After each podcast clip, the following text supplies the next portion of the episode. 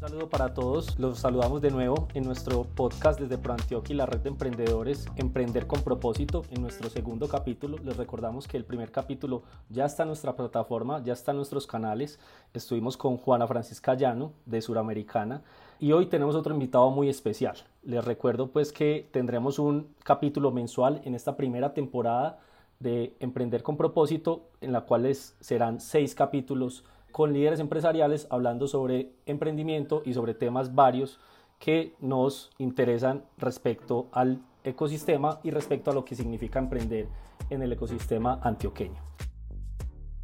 Estás a punto de escuchar nuestro podcast Emprender con propósito, una iniciativa de la red de emprendedores de Pro Antioquia con la que buscamos profundizar las conversaciones con líderes empresariales y sociales y así brindarte ideas y herramientas prácticas por si estás empezando una empresa o ya has desarrollado una. Prepara tus oídos. Bienvenida y bienvenido a este podcast. Hoy me encuentro eh, con mi compañera de equipo, Laura Gallego. Laura, ¿cómo estás? Hola Julián, muchas gracias por esta invitación y a todos los emprendedores y emprendedoras que están hoy escuchando este podcast y este capítulo especial que van a ver pues nuestro invitado y el tema que nos convoca y sobre el que estaremos hablando en los próximos 40 minutos. Gracias Laura. Presento de nuevo, pues Julián Mazo Zapata había presentado. Ambos trabajamos en Pro Antioquia en desarrollo económico y social. Bueno, como les contábamos, hoy tenemos a Cipriano López, Cipriano es el vicepresidente de innovación del Grupo Bancolombia, es ingeniero mecánico de la Universidad Pontificia Bolivariana y tiene un MBA de la Escuela de Negocios de Burdeos en Francia. Ha participado además en diferentes programas eh, de formación complementarios en Harvard, Stanford, Wharton. Durante su carrera ha trabajado además en el grupo SAP Miller como director de negociación, con el grupo Danone en Francia como responsable de la categoría de cereales para Europa, con la firma L'Oréal en Francia y en España. Eh, y en el año 2010 asumió como gerente general de Industrias ACEP, desde donde lideró el proceso de innovación y de transformación digital de la compañía de la empresa, desarrollando nuevos negocios, alianzas y una cultura centrada en el consumidor. Y actualmente, pues como lo mencionábamos al principio, es vicepresidente de innovación de Bancolombia desde el año 2019. Cipriano, bienvenido. Gracias por estar hoy con nosotros en este capítulo y pues además de saludarte y darte la palabra, pues quiero empezar con, con una primera pregunta que ya de, de la puerta de inicio a esta conversación. Comencemos por el principio, a muy temprana edad tuviste la oportunidad de irte a vivir a Estados Unidos y también sabemos que tuviste una época en la que fuiste muy activo en el montañismo. Tú has dicho en otros espacios que para ti estas experiencias te han ayudado a templar el cuero. Cuéntanos eh, cómo concibes esto y cómo se ve reflejado hoy en tu ejercicio de liderazgo y en el paso que has tenido por este montón de organizaciones. Bienvenido, Cipriano. Hola Laura, Julián, muchas gracias por esta, por esta invitación. Un saludo muy especial para, para ustedes y para todas las, las, personas que van a conectarse con este podcast.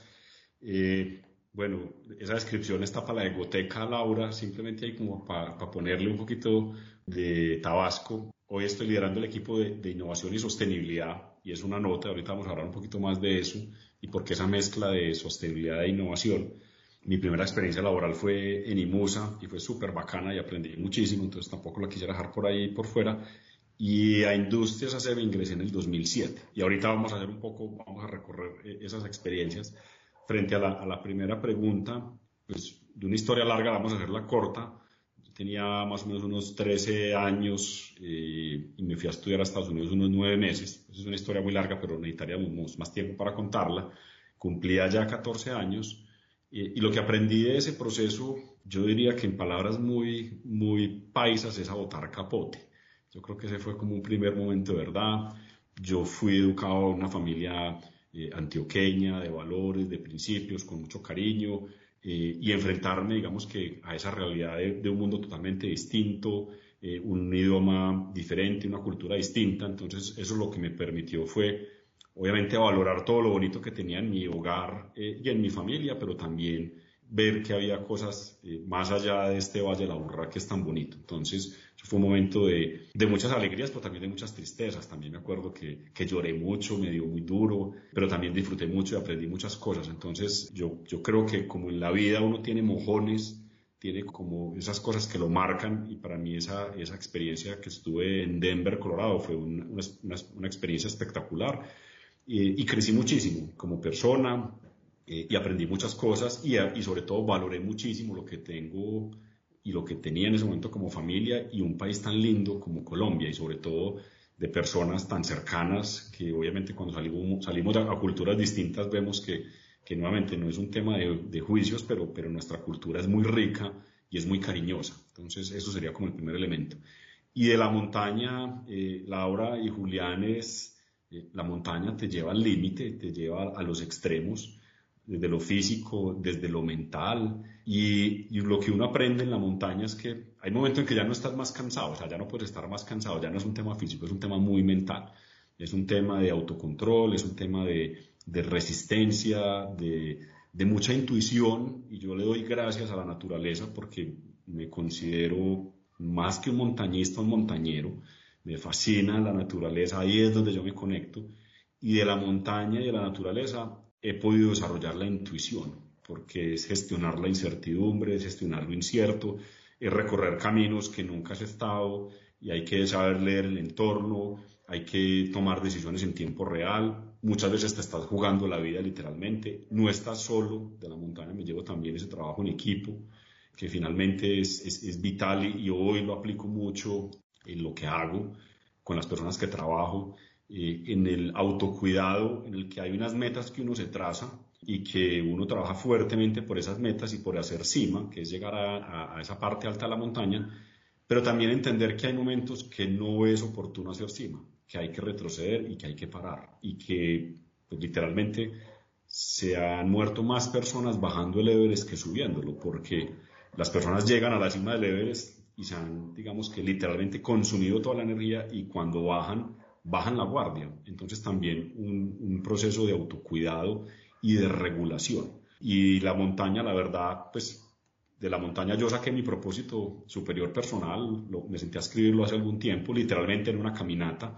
Hacía muchos años no caminaba por esas cosas de la vida, tal vez dedicado más al trabajo que a, que a otras cosas, y estaba en una formación eh, de la Universidad de los Andes en liderazgo, y estábamos en Villa de y nos dijeron, vea, suban a aquella montañita. Y yo literalmente me desconecté y no subí una, sino dos, tres, cuatro, ya estaba medio preocupados, pero y ahí me senté a escribir mi propósito superior, ese personal, y mi propósito superior personal es, es ser feliz y hacer feliz a otros haciendo cima y generando impacto. Y eso que, que traducen en palabras más simples es la felicidad para mí no es, un, no es un estado de ánimo, es realmente es una elección de vida. Cuando hay felicidad también hay dolor, también hay tristeza, entonces aprender a manejar esos dos momentos. Ese hacer cima es un reto, son desafíos y el hacer cima también es con mi familia, proyectos familiares, nos fascina viajar, nos gusta muchísimo recorrer el mundo. Hay veces me regañan porque los meto por unos lugares que o están cansados, entonces de ahí me regañan.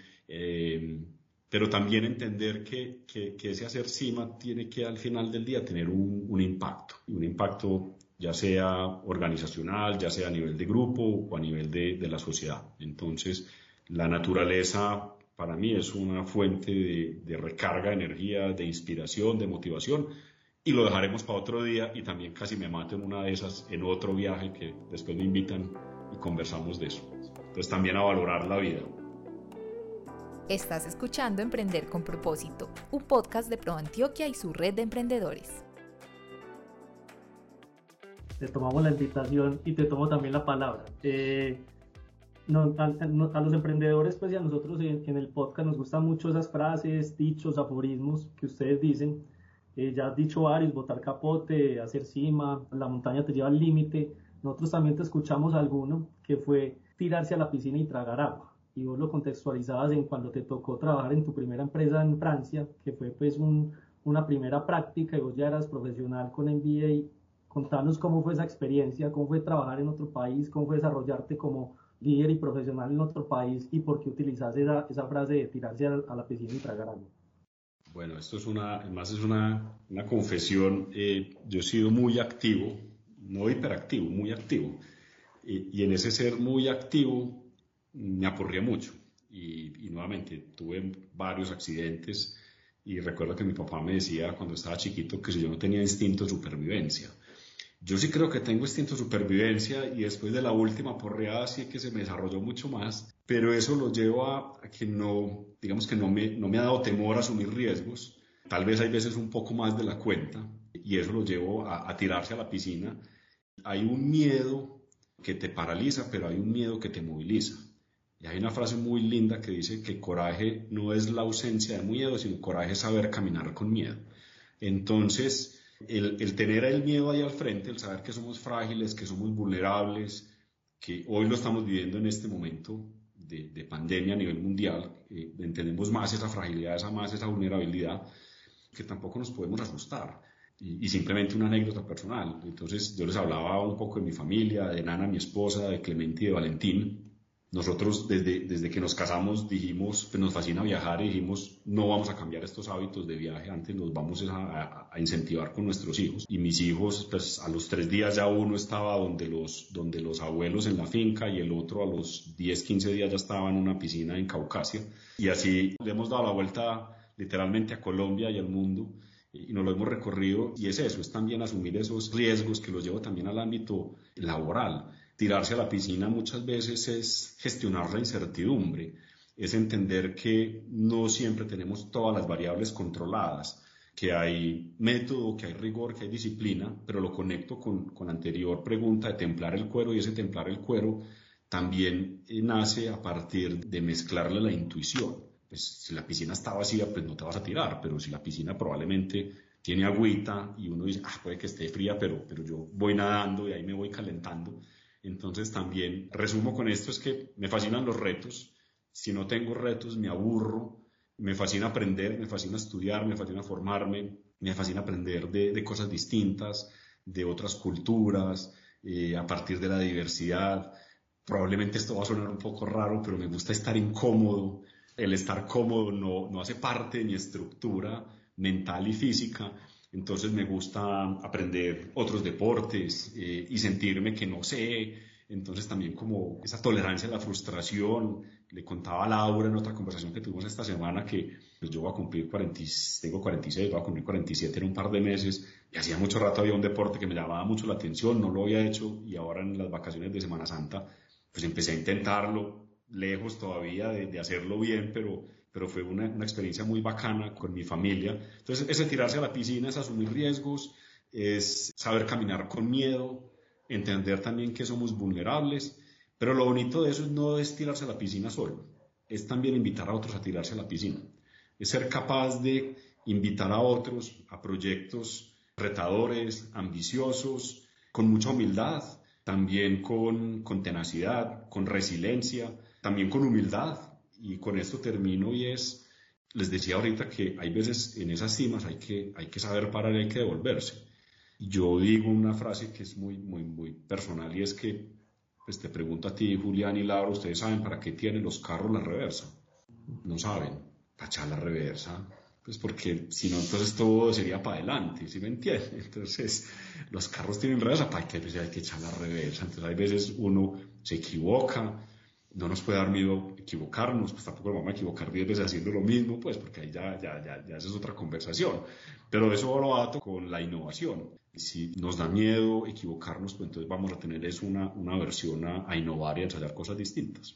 Con eso que nos dice Cipriano, un poco la sensación que uno le da es que esas vivencias y esas experiencias, tanto formativas, del viaje, del descubrimiento, de la exploración, que también lo hablábamos algún día, se han convertido en una mochila de herramientas, como ese conjunto de vivencias te han ayudado no solamente en términos técnicos y de, y de, formación, sino lo que has vivido y lo que has enfrentado en esas experiencias, pues te han dado una mochila de herramientas. ¿Cuáles otras herramientas crees que debe tener, pensando en lo que has vivido y has experimentado, debería tener un líder para enfrentar los retos de hacer empresa y los retos empresariales y que quisieras compartir con los emprendedores en el viaje que también construyen ellos día a día cuando inician, cuando tratan de mantener a vuelo sus, emprendimientos? Uy, qué pregunta tan difícil, Laura. Más que invitar a un ron o algo para... Pero bueno, todavía no lo tomamos. A mí me gustan las cosas simples, no las fáciles las cosas simples y el símil que les hago es podemos tener un bulto de limones o un zumo de limón. Llegar al zumo de limón, hay que trabajarle al zumo de limón. Entonces, voy a responder tu pregunta muy concretamente. Cosas simples. Para mí, los no negociables en la vida son los valores, la ética, la moral, los principios y la ley. Ante todo, primero ahí. Y lo tengo que resumir en dos palabras, es IT, integridad, y confianza, integrity and trust, número uno. Y eso, eso siempre está ahí. Eso llegó a Cipriano a través de mis abuelos, de la educación que recibí de, de mis abuelos, de mis padres. Entonces empezaría por lo primero, integridad, confianza, valores, número uno.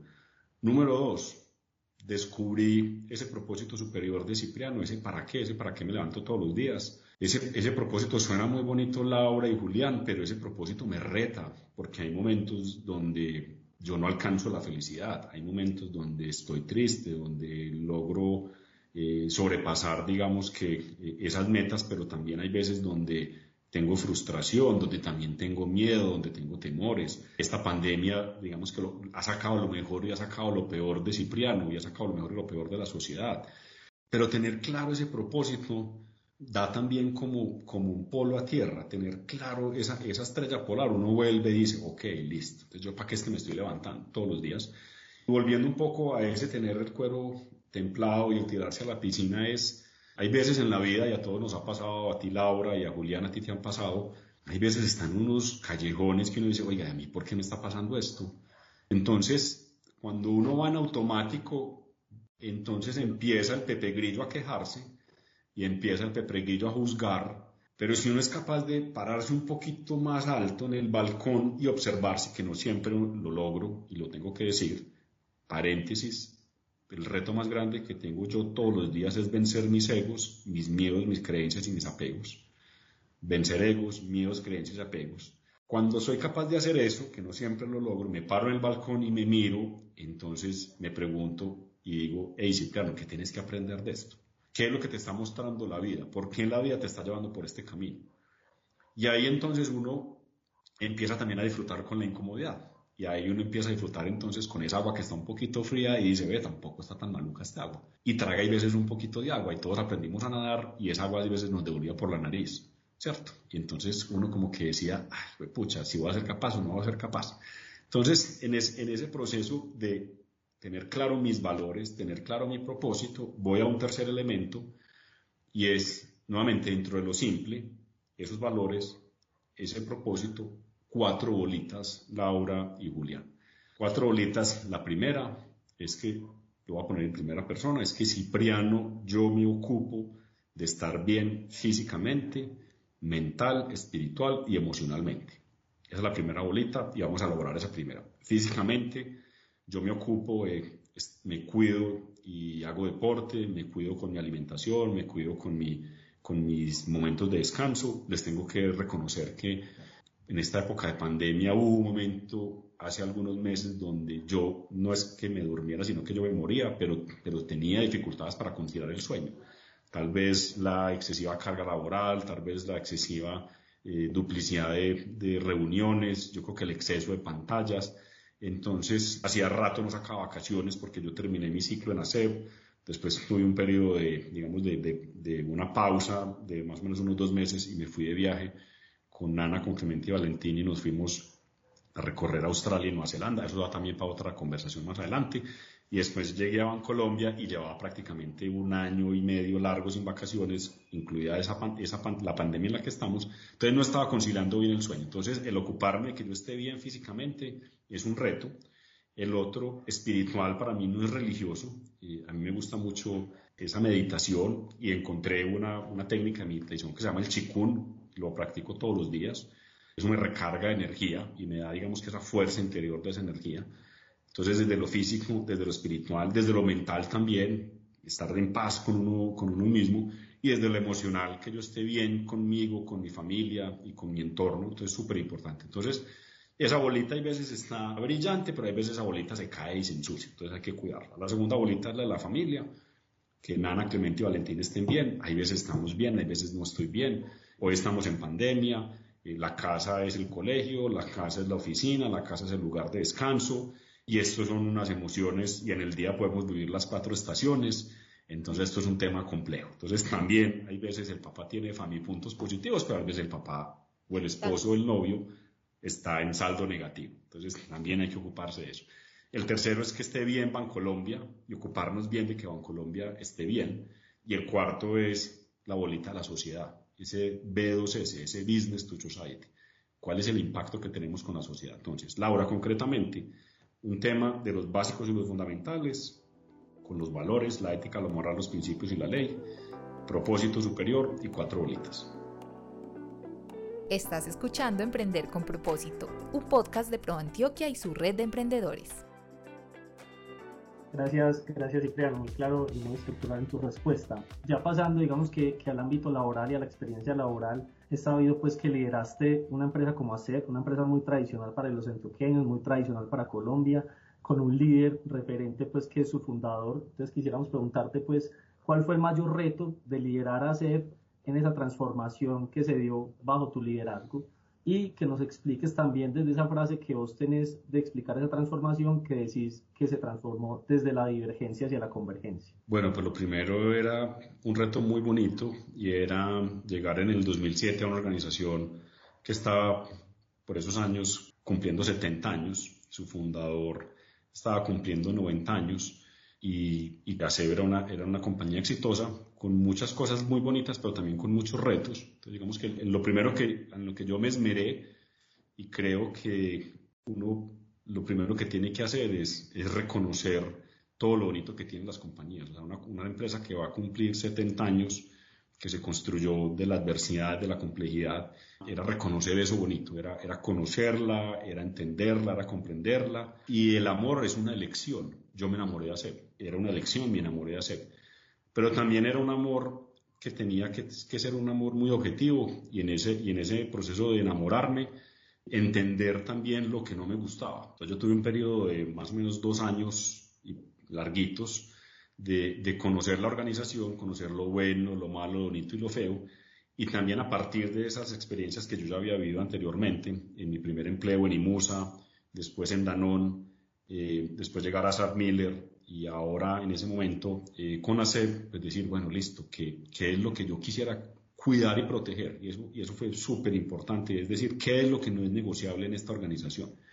Y lo que no era negociable eran los valores. Y era, y era definir entonces esos valores, ser íntegros, humanos, cercanos, apasionados y abiertos al cambio. Y eso es don José María Acevedo. Entonces, decir, eso es lo que vamos a cuidar, eso es lo que vamos a proteger, pero vamos a, a evolucionar y vamos a transformar esta organización. Entonces yo te diría que el, el mayor reto, eh, tal vez, no, fueron muchos, pero hay uno de esos que me acuerdo y era que en, en ese proceso, mm, muy em, empezando, entonces yo tenía un cargo y después hubo un proceso de, de, relevo generacional y gerencial en la organización y asumí la, la gerencia general de, de, la compañía terminando el 2009, iniciando el, 2000, el 2010, terminando, digamos que esa, esa pequeña etapa de mi vida de conocer a, a y ahora asumir, digamos que el, liderazgo, terminaba la crisis del 2008-2009 y empezó un momento muy interesante de crecimiento eh, económico y, de, obviamente de, no solamente en Colombia, sino en general las economías se comportaron bien. Entonces aprovechamos mucho ese viento de cola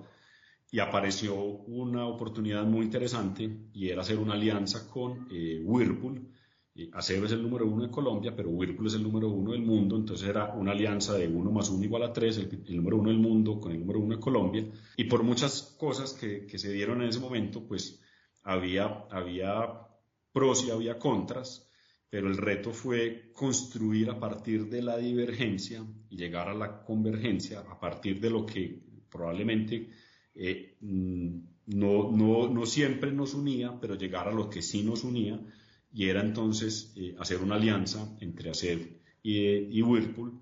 Eh, no, fue, no fue fácil, fue muy enriquecedor.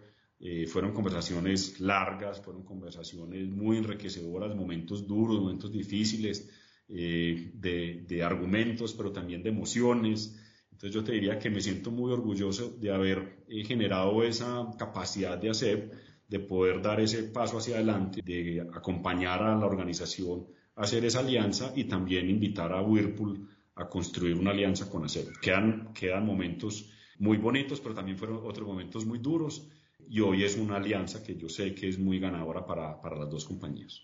Maravilloso. Y yo quisiera, pues, como ahorita también, eh, a raíz de esta pregunta y del comentario que hacías ahorita de como de las herramientas, pues, sabes que desde ProAntioquia nos hemos preocupado por discutir y reflexionar y poner sobre la mesa la pregunta por el valor público y cómo las empresas construyen valor público. Y ahorita decías, un elemento fundamental también de esas bolitas, digamos, de esas herramientas en el liderazgo es también lo que desde las empresas se contribuye a la sociedad y desde cómo nos conectamos con la solución de problemas públicos que al final afectan la vida cotidiana de cada uno de nosotros, eh, independiente del cargo y del rol que ocupemos en nuestras compañías.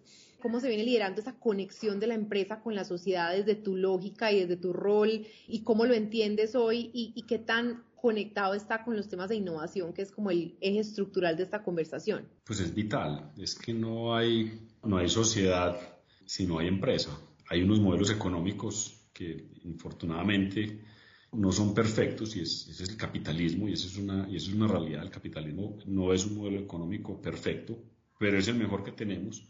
Y tenemos un gran reto, Laura y Julián, es cómo pasamos de un capitalismo inconsciente a un capitalismo más consciente, entendiendo que ese equilibrio, y cuando llamamos el equilibrio de, de, de qué es sostenibilidad, es encontrar ese balance en una mesa que tiene cuatro patas, encontrar ese propósito superior de las organizaciones y en este caso específico el propósito superior de Bancolombia es promover el desarrollo económico sostenible para lograr el bienestar de todos. Con la segunda pata y es cómo nuestras actuaciones eh, van a cuidar el planeta. La tercera pata es cómo nuestras actuaciones tienen un impacto en la sociedad y también cómo nuestras actuaciones tienen un, impacto en la prosperidad. Y en esa prosperidad es que es muy importante el fundador de Natura, que es una compañía que nace siendo sostenible desde sus orígenes y es una compañía líder en sostenibilidad, es una compañía B y es una compañía que de mucha avanzada en estos temas.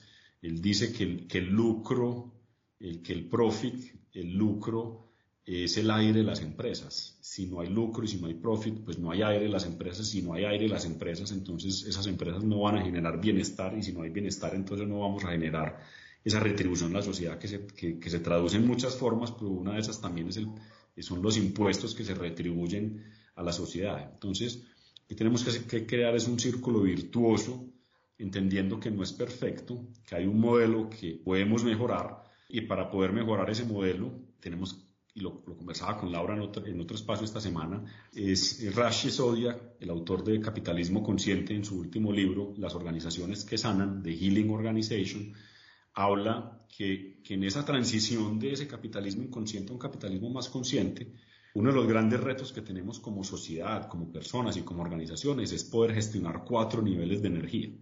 Y esos cuatro niveles de energía él los asocia con la familia. Y es que las empresas, las personas eh, y la sociedad tiene la energía del padre, que es la energía masculina, donde hay metas, donde hay objetivos, donde hay logros, donde hay indicadores, donde hay que meter goles, donde hay que gestionar el negocio, donde hay que gestionar procesos, y, eso es súper importante.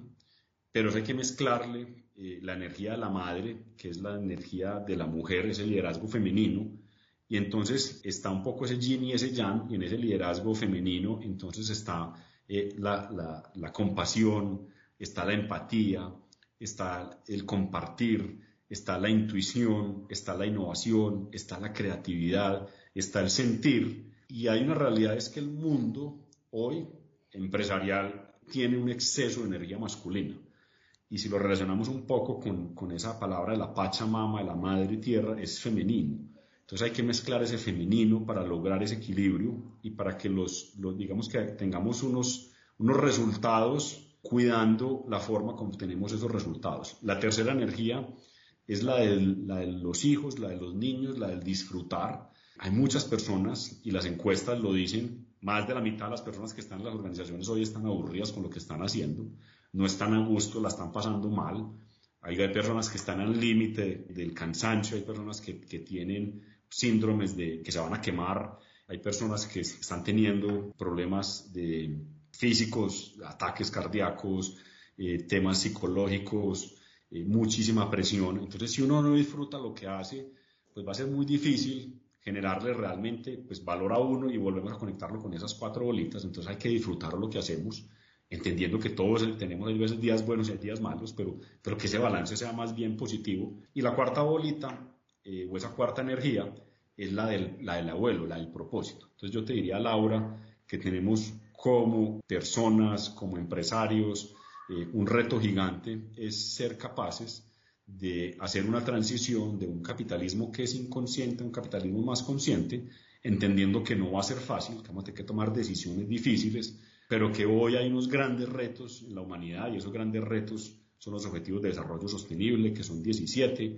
eh, que tenemos un gran reto que es la variabilidad del cambio climático, que es lo que hoy conocemos como el calentamiento global, que ese es el mayor reto que tiene hoy la humanidad, que tenemos muy poco tiempo y que tenemos 10 años para poder cambiar muchos de nuestros hábitos eh, y muchos de esos hábitos van con la forma como consumimos, como nos movilizamos, la forma como hoy estamos generando, digamos que un impacto eh, en las emisiones de CO2, entonces está haciendo el calentamiento global.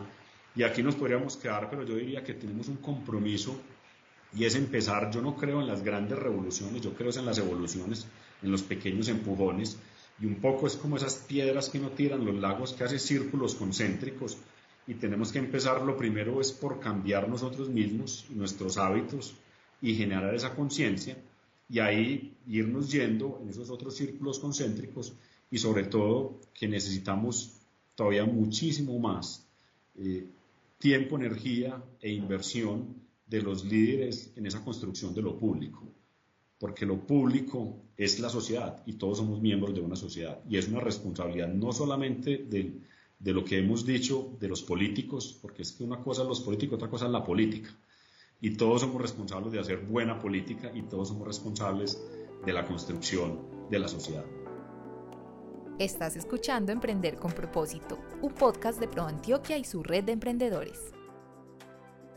Cipriano, te tomamos la respuesta que, acabas de dar y la conectamos con innovación, que es pues, como uno de los temas que queremos tocar en este, en este podcast. Quisiéramos preguntarte, Cipriano, ¿cómo entiende la innovación? ¿Cómo la entiende Bancolombia? Porque pues tu rol hoy en día es como líder de, de innovación de Bancolombia, siendo el vicepresidente de esa área. Y cómo esa innovación se pone al servicio de este propósito que hablábamos de crear valor público, crear valor social, de una transición hacia un capitalismo consciente? Julián, gracias por esa pregunta y digamos que le, pondría ahí como un remache, yo fui ingeniero mecánico como para, o un puntico de soldadura en la, en la pregunta anterior y tenemos un reto gigante y es la construcción de confianza. Y aquí eso también nos daría para otro, para otro podcast. Y empezar por los básicos y por los fundamentales, es la confianza, con nuestros grupos de trabajo, es la confianza con nuestra familia, es la confianza dentro de la organización, la confianza con los grupos de interés. Y es un tema no solamente local o nacional, es un tema mundial. Hoy, digamos que se ha perdido muchísima credibilidad en los líderes, en las instituciones. Y, y la confianza se construye. Y tendríamos aquí mucho tiempo para, para, para, conversar sobre ese tema que yo sé que a Laura y a ti les, les, gustaría mucho, pero yo dejaría como un reto grande la construcción de confianza. Y ahí empezaremos a construir a partir de las diferencias, a partir de lo que probablemente no, digamos que no es lo que más nos guste, pero ser capaces de construir a partir de las diferencias, a partir de la diversidad. Y ahí es donde se construye también lo público y esa unión entre la universidad, la empresa y el Estado, y ahí entonces conecto con la innovación.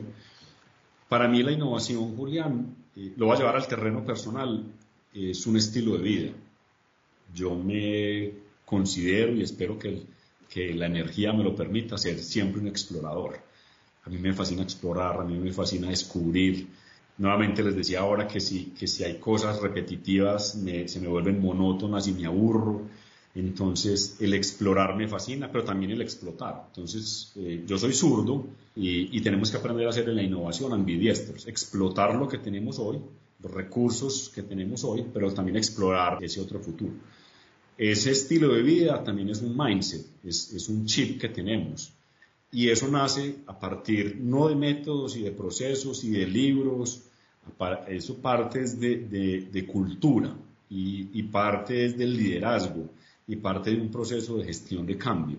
Muchísimas organizaciones están diseñadas para operar y para transformar procesos, pero no están preparadas para cuestionarse.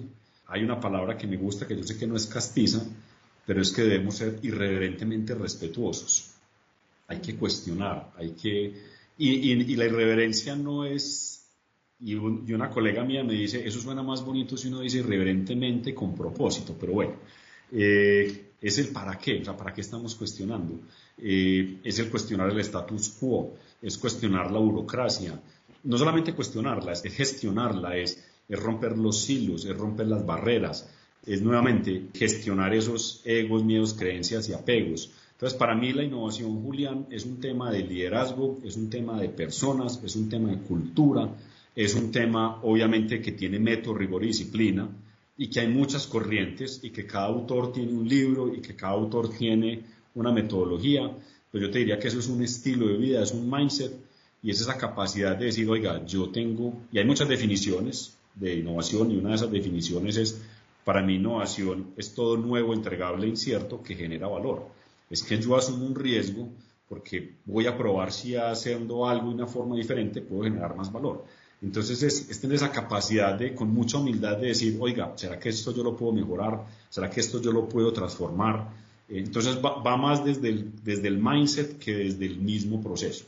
Y sobre todo es un tema de liderazgo y de coraje porque es tomar decisiones difíciles y tomar decisiones muchas veces no populares. Y alguien en, algún artículo yo leía y le preguntaban, creo que fue a Tony Blair, le decían que, que es ser líder y él decía que normalmente el 90 o el 90 y pico de las decisiones cualquier persona las podía tomar, que el líder era tomar ese 10% de las decisiones que nadie quería tomar. Entonces es tomar esas decisiones difíciles y con esto termino esta, esta parte de la intervención y es aprender a conversar, Julián y Laura. Es tener esas conversaciones valientes, es tener esas conversaciones cándidas, cálidas, pero con mucha compasión, con, con la verdad, con mucha agudeza, pero también con esa, con esa compasión de esa conversación te va a llevar esa muerte al, próximo nivel. Y no hacer de la innovación un tema complejo y de muchas palabras en inglés, y de cosas por allá como de la NASA y de la Luna, sino que la innovación tiene que ser de carne y hueso. Y entonces, ¿cómo Cipriano, siendo nuestro público emprendedores, ¿cierto? ¿Cómo consideras que, debe jugar un papel la innovación dentro del proceso de emprender?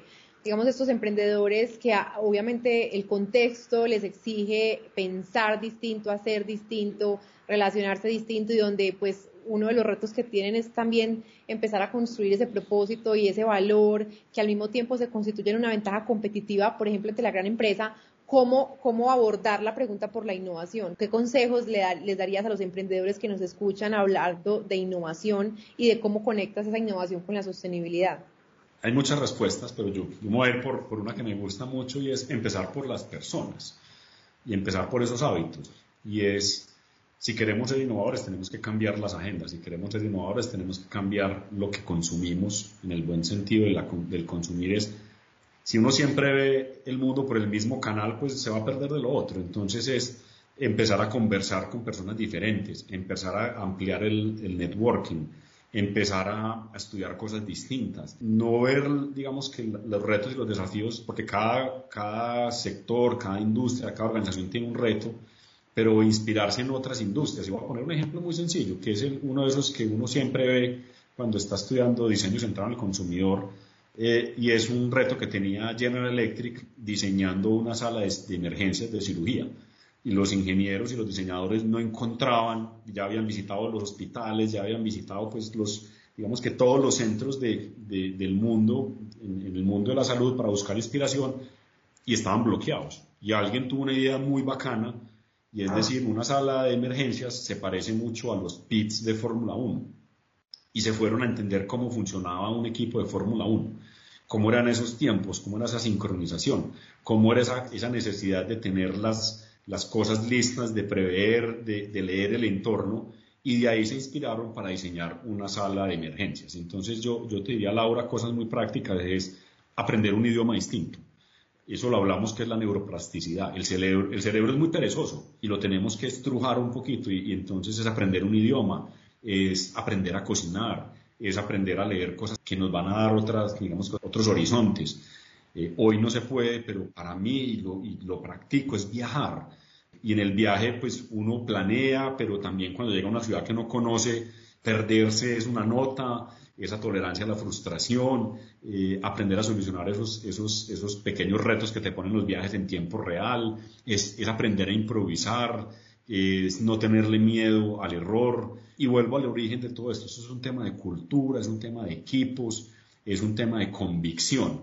Entonces tenemos que quitarle ese miedo a la innovación que la pusimos por allá muy lejos, y lo voy a decir con mucho respeto, que empezamos a consumir muchas cosas que llegaban de afuera y todos lo llamamos como esos disparos a la luna y todos nos tenemos que parecer a esas grandes corporaciones y yo, y yo pues admiro mucho esas grandes corporaciones, pero también uno puede hacer cosas eh, simples y hacer pequeños ajustes.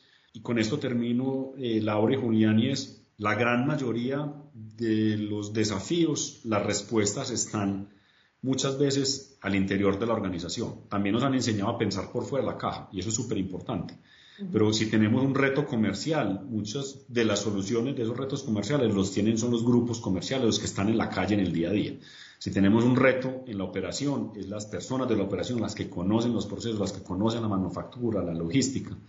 Yo los invitaría a, a utilizar dos palabras que me gustan mucho y es Gemba, que es una palabra japonesa que es terreno, que es calle, hoy es más difícil por la pandemia, pero es realmente acercarnos al terreno, ensuciarnos los zapatos, es, vivir con el, con el, cliente, con el consumidor, con el grupo de intereses, es conocerlo, es volvernos unos investigadores, es como un CSI pro Antioquia, es como escudriñar y entender y, y olfatear y leer esos mensajes que muchas veces no son tan tangibles entonces, también para leer esos mensajes tenemos que tener apertura mental, tenemos que tener la intuición, tenemos que tener la capacidad de conversar, tenemos que tener la capacidad de indagar, pero también en ese mismo proceso tenemos que ejecutar. Y entonces hay que tener un pensamiento global. Entonces es Gemba, pero es pensamiento global. Yo voy afuera, miro qué pasa afuera, pero tengo que llevar aquí al terreno de Colombia. Y en ese Gemba y en ese global tengo que ejecutar y hay que pasar de iniciativas a terminativas hay que ejecutar. Eh, lo decía Thomas Alva Edison, 99% es transpiración, 1% es inspiración. Y si no, la innovación se queda por allá en la nebulosa, en los post-its, en las, en las sesiones de, de ideación.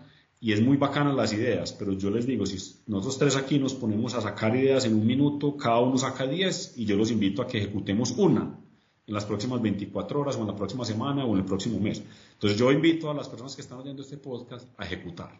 Muchas gracias Cipriano, ya se nos está acabando el tiempo, conversar es muy bueno, siempre nos gusta terminar con la misma pregunta. Y esta la marco de la siguiente manera y es que hace unos, unos meses en una conversación interna de Grupo Sura a la que nos invitaron a varias organizaciones, vos estabas ahí, vos nombraste un libro que se llama La piel en el juego de Taleb, Skin in the Game en la conversación con Bernardo Toro. Incluso pues Bernardo Toro te devuelve la pregunta y te corchó a vos y nos corchó a todos con, la pregunta que nos hizo.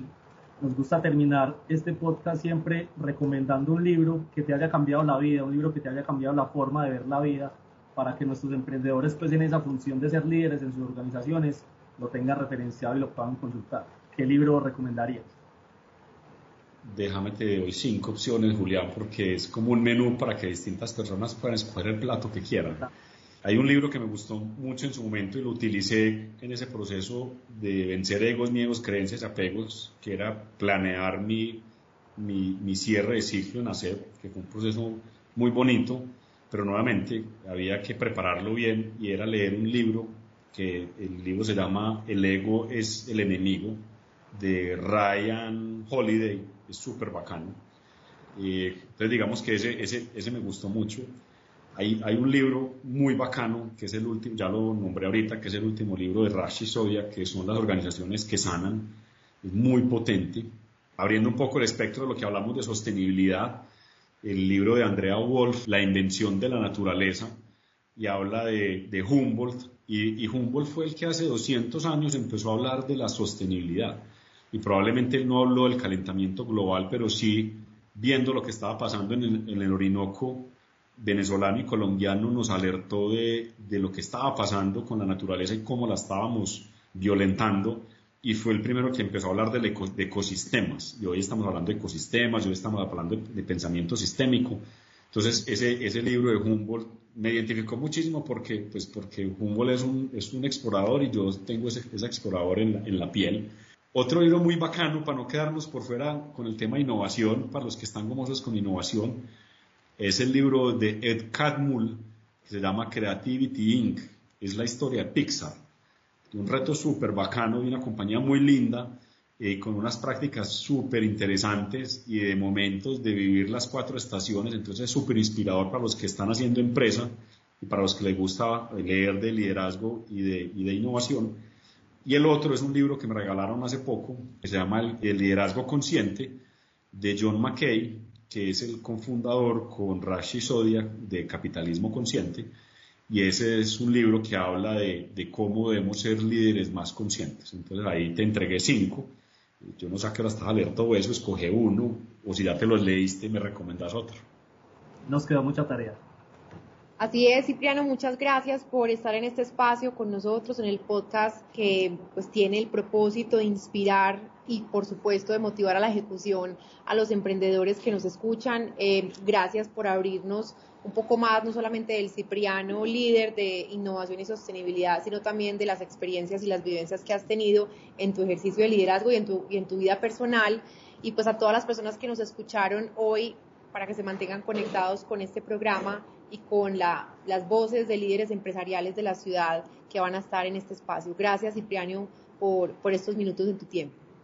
A ti, Laura, Julián, muchas gracias. Decirles a todos que están viendo este podcast que no están solos, que uno hay veces tiene esos momentos como de, angustia y ve como una sombra atrás, pero yo los invito a que prendan la luz no hay nadie, son ustedes mismos. Entonces, nuevamente, a vencer esos, esos egos, esos miedos, esas creencias, esos apegos, a ser positivos. Estamos en un reto gigante como humanidad.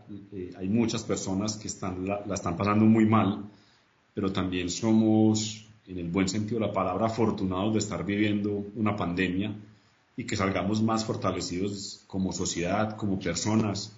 Se ha hablado mucho de ese resetear el sistema. Yo lo pongo un poco más agresivo o retadores. Estamos en una subida y el carro literalmente se nos apagó en una loma de estas de Medellín. Y el carro se apagó, porque el mundo en algún momento se apagó y, hoy hay como estartazos y vuelven y se prenden.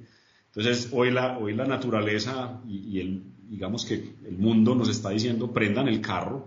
Y tenemos dos opciones o aceleramos a fondo y cambiamos la forma como estamos haciendo las cosas, o no hacemos nada y este carro se devuelve y lo que va a pasar es que vamos a, tener momentos muy complejos. Entonces yo soy positivo y en ese resetear el reto es que nuevamente tengamos ese equilibrio desde ese propósito, desde el cuidado con el planeta, ese impacto con la sociedad y obviamente desde la prosperidad. Entonces yo soy positivo, sé que no va a ser fácil, no tenemos mucho tiempo, pero los llamo a la acción, a las terminativas, a ser positivos y otro, y otro elemento, Laura y Julián, es foco y renuncias. Eh, no podemos ser buenos en todos, entonces hay que escoger dónde vamos a ser buenos y a chutar. Muchas gracias. Muchas gracias por escucharnos.